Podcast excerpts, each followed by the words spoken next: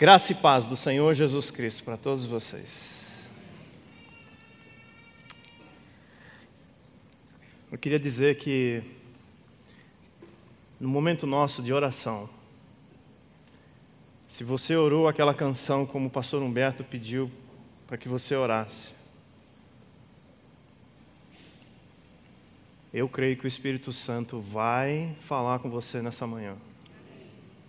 E não só vai falar, como vai marcar o seu coração, como vai ajudar você a caminhar na direção que Ele vai dar hoje. E Ele vai libertar você da opressão e das amarras, das fortalezas do inimigo.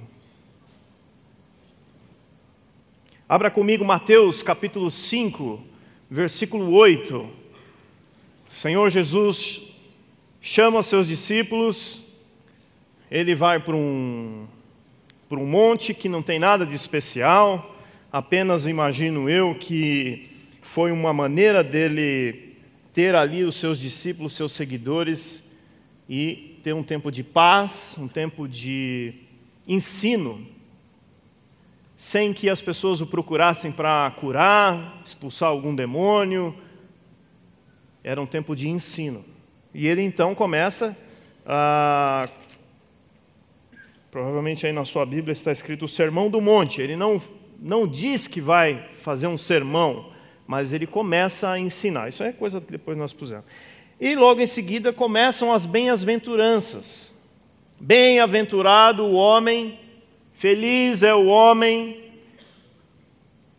que feliz é o homem que faz essas coisas todas que estão aqui. E nós podemos olhar para essas bem-aventuranças e ver que elas são pilares fundamentais de um cristão. Uma vida cristã, se alguém um dia perguntar para você, mas que vida você vive? O que é vida cristã? Abra Mateus capítulo 5, versículos de 3 até o, o 12, e você tem ali em poucos versículos qual é o fundamento. Mas hoje eu quero chamar a sua atenção para o versículo 8.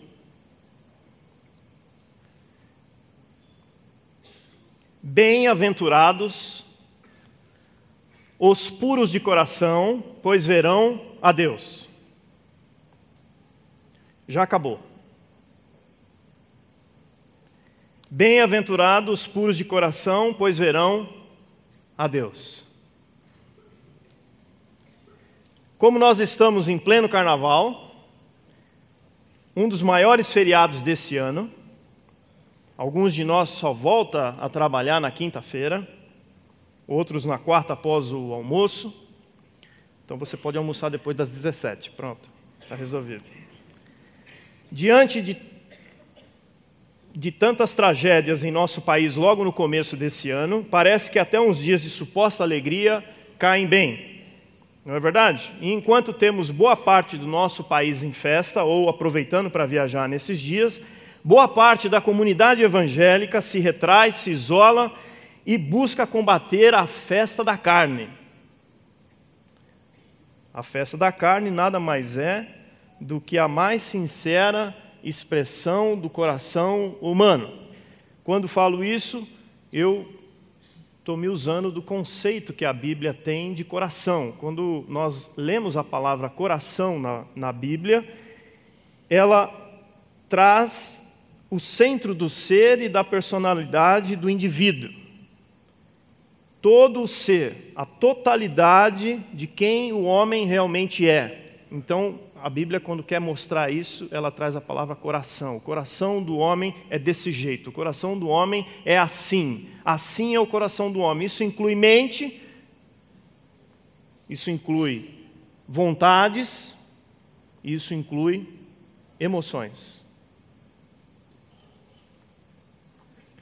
Na festa da carne, você pode ser de verdade quem lá no fundo do, do coração você gostaria de ser fazer. Basta uma boa dose de bebida ou qualquer outro estimulante e você está pronto para libertar o seu eu de verdade. Você pode até mesmo arrumar uma fantasia para ajudar a externar essa sua vontade lá muito bem guardada e que muitas vezes ao longo do ano a gente reprime e no carnaval a gente aproveita e libera isso. Então você pode até mesmo, o homem pode até mesmo se vestir de mulher. Ou a mulher pode se vestir igual ao homem. Na festa da carne tudo é permitido, tudo é brincadeira, tudo é prazer, tudo é alegria. A festa da carne é um dos maiores eventos em que o ser humano, seja aqui no Brasil, em qualquer outro lugar, porque não tem carnaval só no Brasil, tem em outros lugares, expõe seu verdadeiro coração de maneira formal e institucionalizada.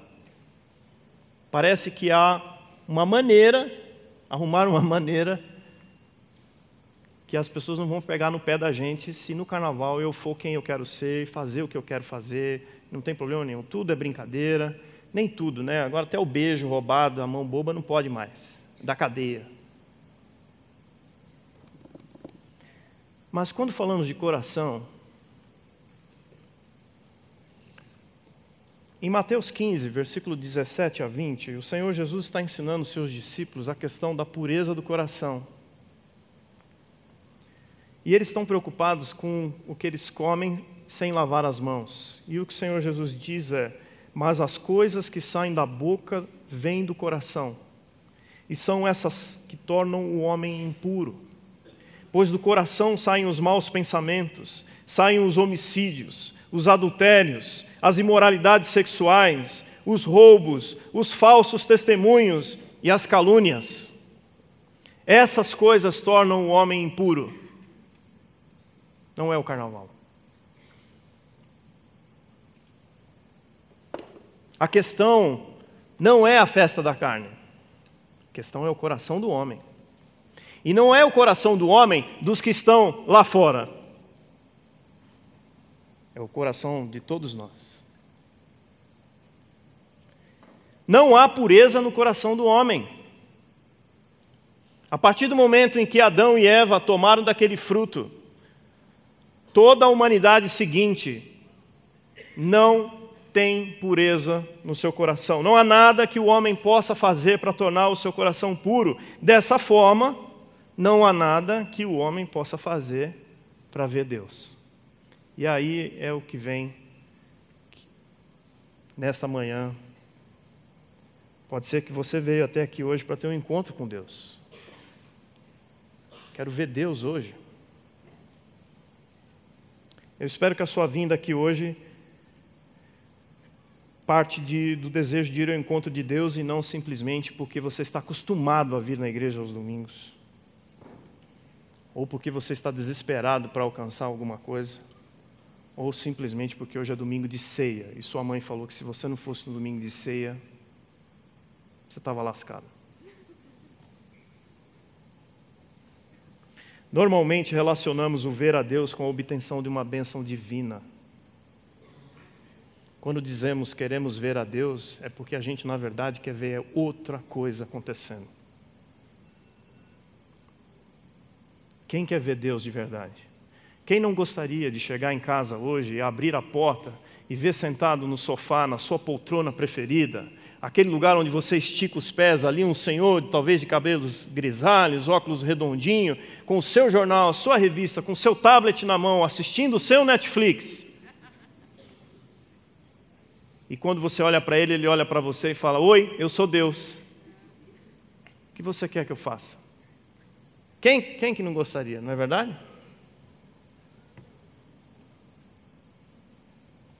Nós queremos ver Deus. Nós queremos ver Deus. Nós queremos que algumas coisas aconteçam na nossa vida. Nós queremos que alguns problemas sejam resolvidos que a paz reine na nossa casa, que minha esposa pare de pegar no meu pé, que o meu marido guarde as coisas, que os meus filhos ouçam o que eu falo, que os meus filhos me amem, que os meus filhos me obedeçam, que o meu chefe me dê boas palavras quando eu chego de manhã, me dê elogios, me ajude a ser um bom profissional, nós já queremos ir para os finalmente. Nós já queremos ver o cumprimento. Mas para ver o cumprimento, para ver Deus, feliz é o homem que tem o quê? Um coração puro. E nós não temos um coração puro. Como é que a gente quer ver Deus? Como é que a gente quer ver Deus se diante de tantas coisas que já aconteceram aqui no começo desse ano, como por exemplo o que aconteceu em Brumadinho, o que aconteceu no Ninho do Urubu, homens e mulheres influentes na nossa sociedade que morreram logo no começo desse ano, homens e mulheres que morreram ao longo do ano passado, foram mais de 600 mil homicídios aqui no Brasil.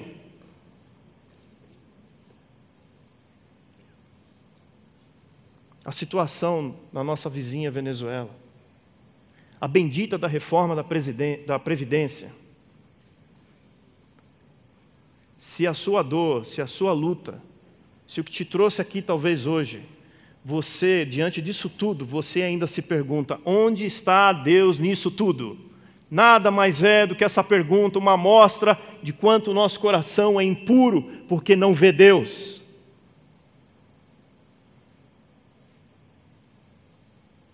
E Deus está aí. Deus está aí.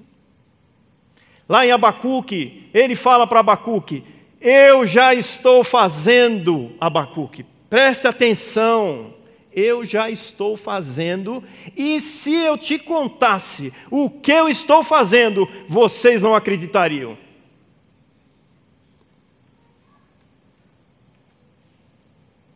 E o mais legal dessa frase que ele escreve lá em Abacuque capítulo 1 é: Eu já estou fazendo nos dias de hoje. Jesus foi muito claro em dizer que feliz é aquele que tem um coração puro, pois esse verá a Deus. Não é uma questão de carnaval. Nosso coração não é só impuro no carnaval. Porque se eu libero os meus olhos, os meus desejos para o que acontece aqui, tudo isso que acontece aqui acontece o ano inteiro, gente. Nós estamos enganando a nós mesmos. O nosso coração é enganoso e desesperadamente corrupto, disse o profeta Jeremias. Quem o conhecerá? Davi, Isaías, homens de Deus, reconheceram nas suas vidas a necessidade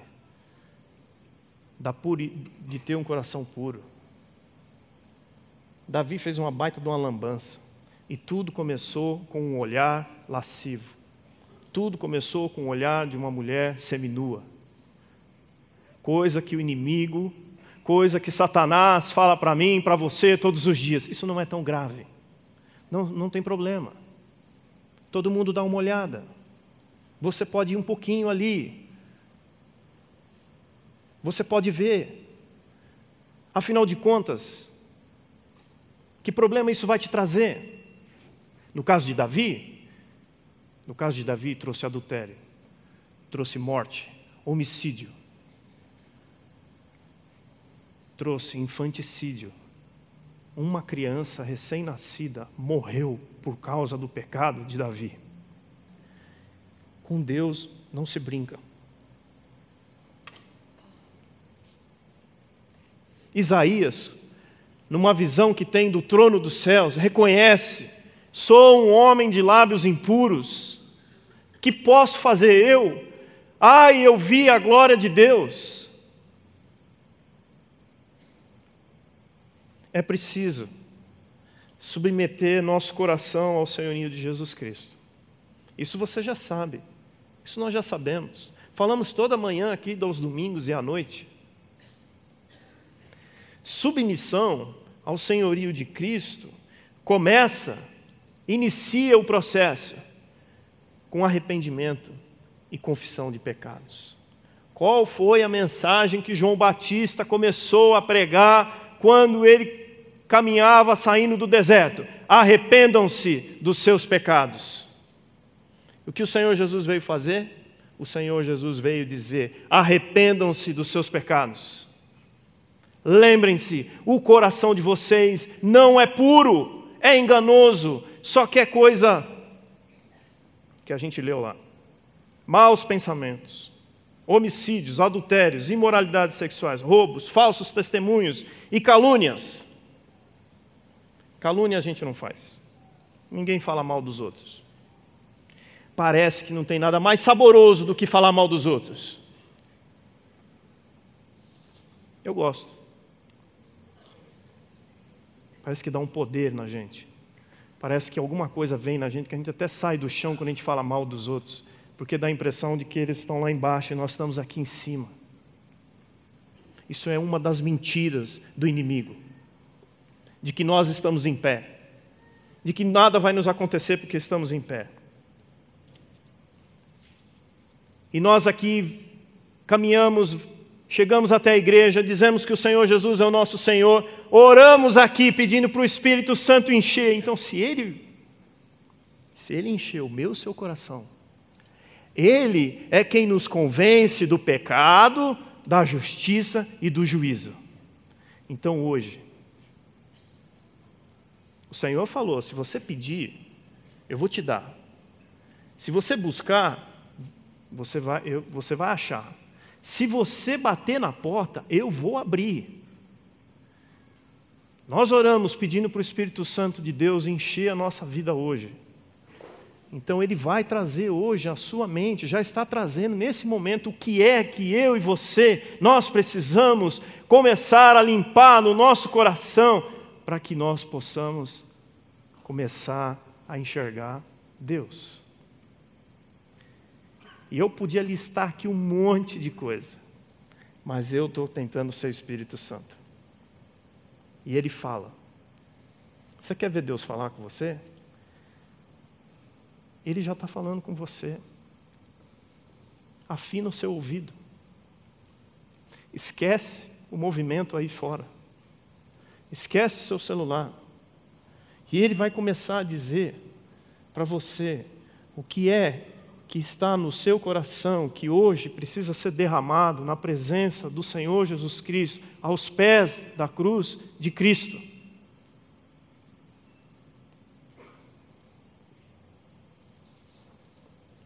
Deus irá se mostrar quando o nosso coração, e aí inclui nossa mente, nossas vontades, nossas emoções, se renderem ao senhorio de fato de Jesus Cristo, pela fé no sacrifício de Jesus Cristo, que morreu naquela cruz,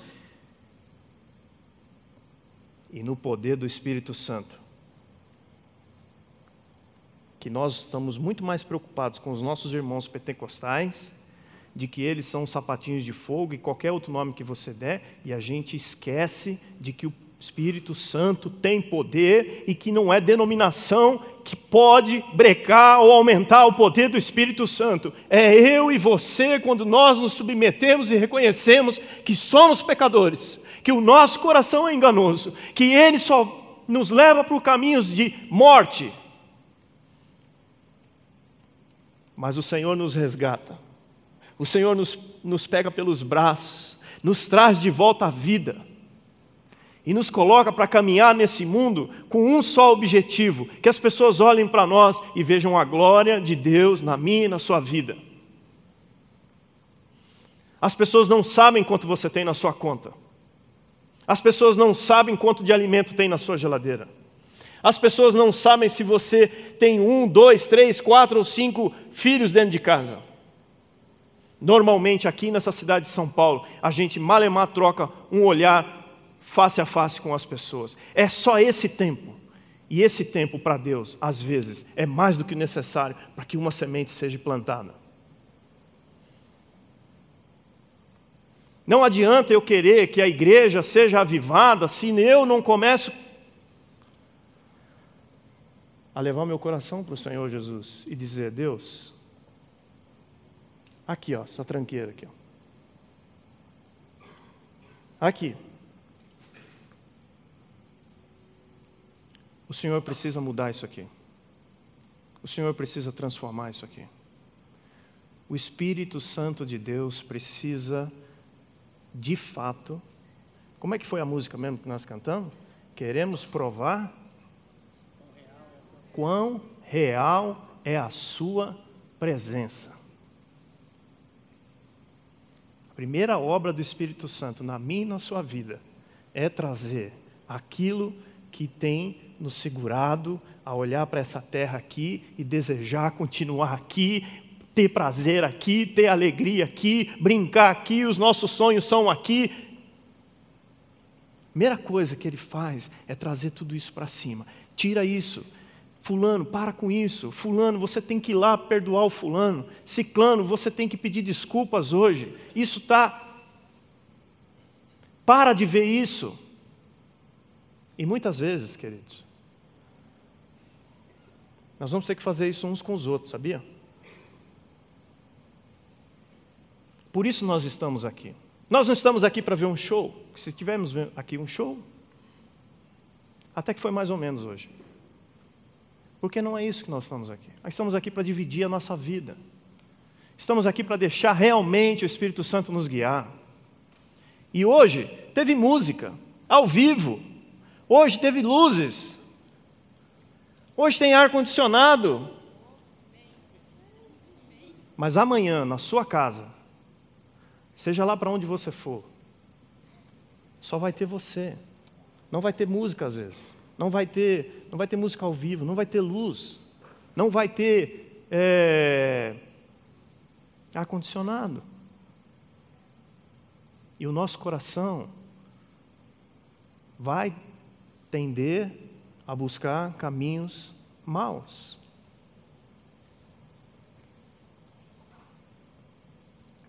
Portanto, o Senhor Jesus, quando ensina os seus discípulos a orar o Pai Nosso, em Lucas, no capítulo 11, ele termina o ensino sobre oração quase que cantando a mesma música que a gente cantou hoje de manhã. Portanto, se vocês que são pecadores sabem como dar bons presentes aos seus filhos, quanto mais seu Pai no céu dará o Espírito Santo aos que lhe pedirem. E nós oramos aqui, hein? que o Espírito Santo, nós queremos provar o quão real é a Sua presença. Essa semana que passou, eu e um amigo, participamos de um momento de oração. E eu confesso que quando nós clamamos por Espírito Santo descer ali naquela sala, eu orei com um olho aberto e um fechado. Porque eu fiquei esperando uma manifestação extraordinária do Espírito Santo. E sabe o que aconteceu? não aconteceu nada. Ele pode sim se manifestar de forma extraordinária? Pode. Ele faz isso ainda hoje? Faz, eu creio. Mas o que nós, Igreja do Senhor Jesus Cristo, mais precisamos não são manifestações extraordinárias. Nós precisamos é olhar para dentro do nosso coração e ver o quanto nós somos ruins, pecadores, o quanto que às vezes ele já está duro e olhamos para algumas coisas e dizemos: ok, todo mundo faz isso, não tem problema, eu posso fazer. Eu não ligo, isso daí não tem nada a ver, eu posso vir com qualquer roupa aqui na igreja. Está calor mesmo, o ar-condicionado não está funcionando, eu posso vir com a roupa, eu posso vir com a quantidade menor de roupa possível. Não tem problema, ninguém vai olhar mesmo, está todo mundo indo lá para ver Deus. O que meu filho vai usar, o que minha filha vai usar, não tem problema. O que eles estão assistindo, não tem problema. Isso todo mundo assiste, faz parte da vida deles, eles querem isso. A mente dura, coração duro, emoções duras.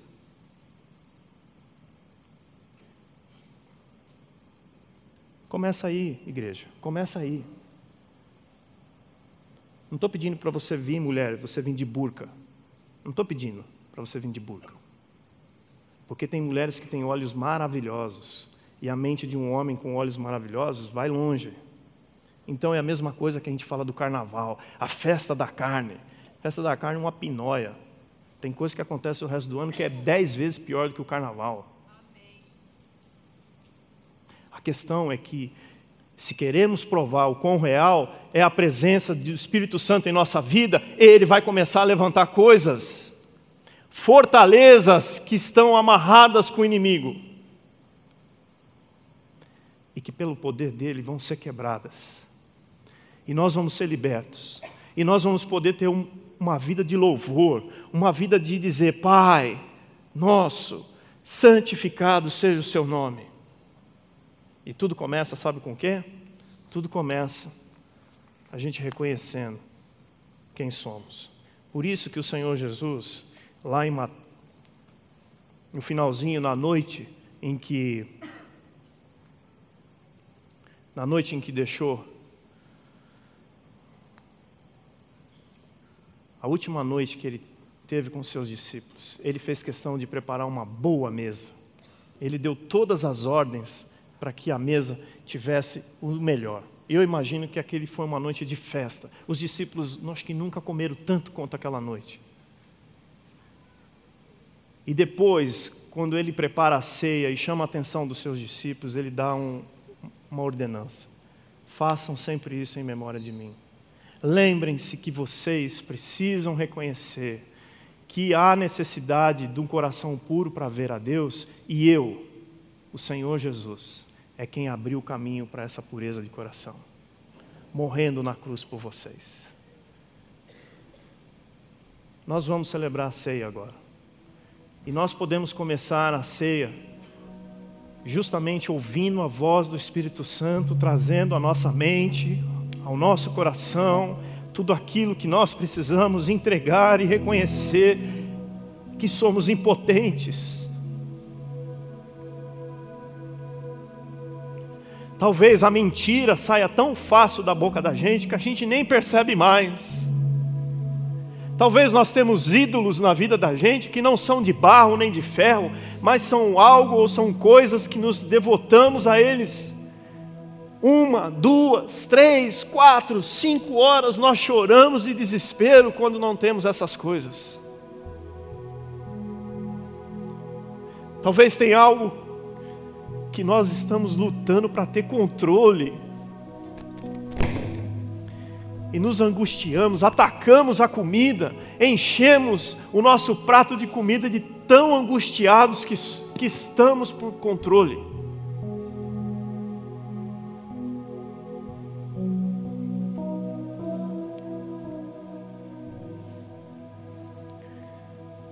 Talvez nos enveredamos por caminhos que na nossa mente são tão sujos que a gente a gente dá ouvidos a Satanás quando diz que não tem volta. E eu quero dizer para você nessa manhã que tem volta sim. Tem volta sim. Como o Senhor Jesus tem. Irmãos que vão distribuir a ceia, podem vir aqui à frente. Eu achei que vocês já estavam aqui já. Podem vir. E nós vamos na ceia Deixa o Espírito Santo trazer a sua mente agora. Como é que nós vamos começar a semana depois dessa festividade? Como é que nós vamos chegar em casa hoje? Como é que nós vamos amanhã ter o nosso tempo com Deus? Nós vamos começar lembrando quem é Jesus. Nós vamos começar lembrando quem é Deus, o tamanho do amor dele por nós se confessarmos os nossos pecados, Ele é fiel e justo para nos perdoar e nos purificar de toda a injustiça. Ele tomou o meu e o seu lugar. Esse pedaço de pão representa, apesar de pequeno, representa o amor de Deus por você, por mim por todos nós. O Senhor Jesus, por amor, simplesmente por amor, entregou-se por inteiro naquela cruz, por mim e por você. Comamos em memória dele.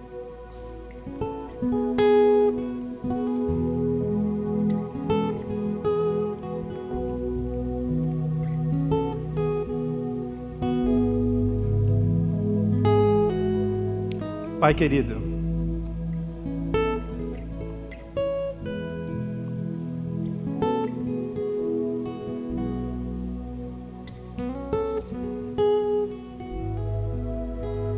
traga às nossas mentes e coração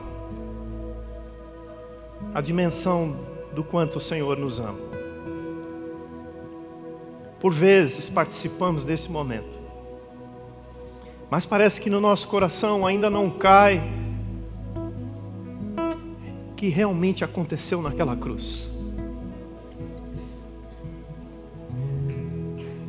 Que Teu Espírito Santo continue, Pai, falando aos nossos corações nessa manhã. E que agora, onde vamos receber o cálice, possamos continuar ouvindo o que é que o Senhor quer falar com cada um de nós. Obrigado, Deus. Obrigado. Por Jesus. Amém.